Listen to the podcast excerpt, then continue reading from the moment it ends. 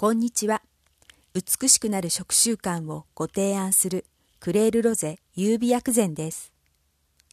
あなたが美しくなる食習慣でイメージするものはありますか？食習慣にするということは体に良さそうな食事をする、スーパーフードを食べる、などの何か食べ続けないといけないようなイメージでしょうか？ホリスティック、中医学理論を学ぶまでの過去の私はそう思っていて、実際にそのような行動をしていました。しかし、テレビやネットの情報にある話題のものを取り入れたり、スーパーフードと呼ばれるものを食べても、自分の思い描くお肌や体質にならない。風邪はひきやすいし、冷え性のまま。あれ？体にいいと言われている食材やスーパーフードを食べているのに。なぜ？おかしい。下手したら余計に調子が悪く肌トラブルも増えたような。でやめてみたら調子が良くなりました。あれ？なぜ？ホリスティック。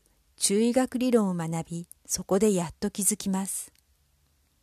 その時の私には必要なかったと。足し算ばかりでもダメ。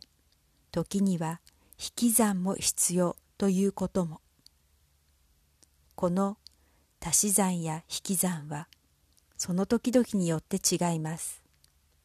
それは気候や環境だけでなく疲労やストレス、多忙、感情などでも変わります。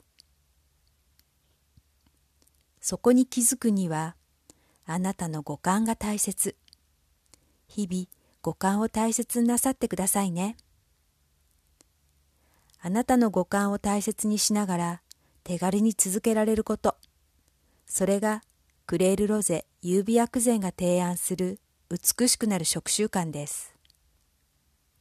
クレールロゼ優美薬膳は手軽さが基本。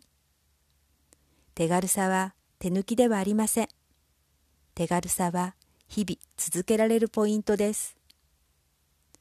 クレールロゼ優美薬膳はあなたが選択することを大切にしています。写真やポッドキャストの文字起こしなどはブログにあります。本日のポイントは2つ。時には足し算と引き算が必要。あなたの五感を大切にすることでより美しくなれる。最後までお聴きくださりありがとうございました。美しくなる食習慣をご提案するクレールロゼ優美薬膳でした。